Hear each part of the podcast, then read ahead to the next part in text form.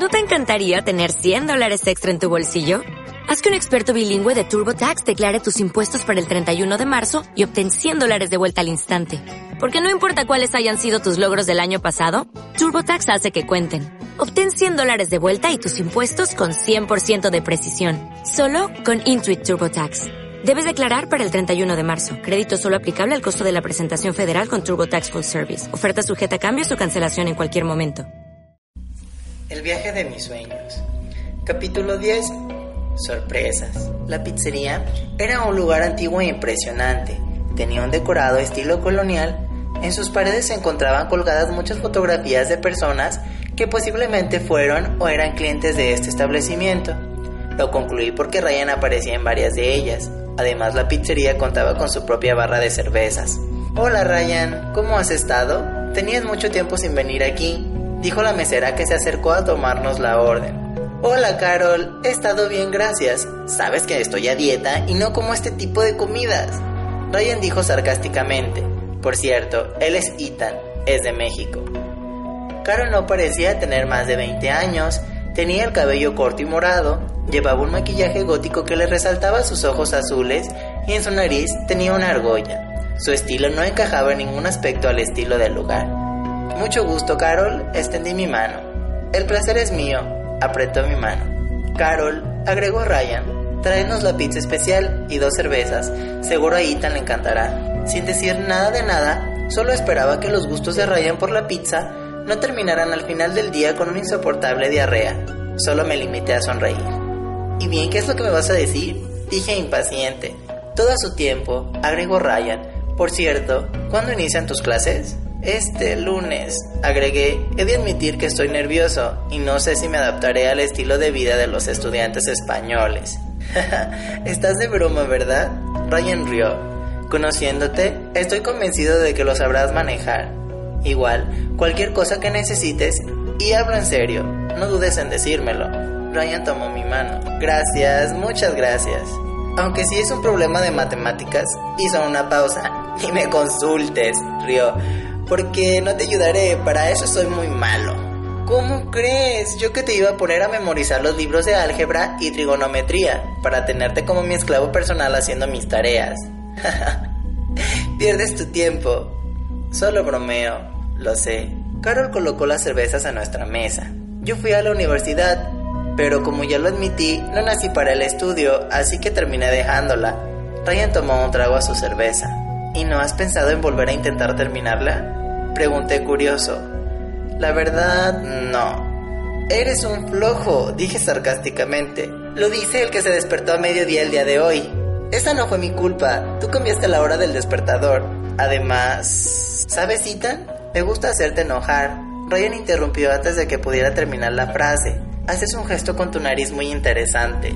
Ah, ahora te sirvo de burla. Tranquilo, solo me gusta pizza especial recién salida del horno, interrumpió Carol por segunda vez. Puso la pizza en la mesa de junto con sus respectivos cubiertos. Buen provecho. La pizza especial tenía buena pinta. Estaba hecha con camarones, salchicha, tocino y queso. Que por un momento me pregunté si esa combinación de sabores realmente era tan buena como la pintaba. Me dispuse a tomar una rebanada de pizza. Espera, dijo Ryan de repente. Déjame prepararla. Tomó una rebanada de pizza, la puso en un plato la condimentó con diferentes aderezos y me la pasó. Aquí tienes, receta especial de la casa. ¡Qué amable! Dije. La pizza realmente estaba riquísima. Una mezcla de sabores salados y dulces a la vez recorrieron todas mis papilas gustativas. ¡Wow! Tienes razón. Esta pizza está increíble. Te lo dije. Una hora más tarde, mi estómago estaba a punto de reventar por los pedazos de pizza y los vasos de cerveza que habíamos devorado. Ethan soltó Ryan de repente. Tengo una sorpresa para ti, dijo mientras buscaba en uno de los bolsillos delanteros de su pantalón. A la velocidad del rayo, mi cuerpo comenzó a temblar de los nervios. ¿Qué podrá ser? Me pregunté una y otra vez, pero siempre llegaba diferentes respuestas, una tan absurda como la otra. Segundos después, Ryan me sacó de mis pensamientos. Sobre la mesa, Ryan había colocado una cajita cuadrada pequeña de color rojo, Parecía un contenedor de palomitas de maíz por el decorado que tenía. ¿Qué es esto? Pregunté impaciente. Déjame decirte que mi cumpleaños pasó hace meses. Llegas tarde, solo hay una forma de averiguarlo, sonrió, y al mismo tiempo me miró a los ojos con una mirada profunda que provocó un escalofrío que recorrió todo mi cuerpo. Solo es un detalle. Me das miedo, ¿sabías? Dije tomando la pequeña cajita dispuesta a abrirla. Espero te guste. En el interior de la cajita se encontraba un pequeño dije de plata. Su diseño era un edificio acompañado de una escuadra pequeña, lo cual hacía referencia a la arquitectura. Estando en Madrid, encontré este dije, me hizo recordar tu pasión por la arquitectura, por lo que no dudé en comprártelo. No debiste, pero es hermoso, gracias. Ryan había tomado la iniciativa, como en todo el día, de ir por el postre a una heladería cerca de un gran parque. Después de comprar el helado, decidimos entrar al parque como una medida desesperada de caminar y quemar las calorías que habíamos consumido a lo largo del día. El parque sin duda tenía su encanto singular, Dentro de él había diversos árboles que formaban un sendero con diversas bancas a los lados, flores bien cuidadas, vida silvestre y un lago artificial que encajaba perfectamente con el entorno. Nos adentramos a las entrañas del parque mientras el color rojizo de la tarde nos indicaba que el día ya comenzaba a oscurecer.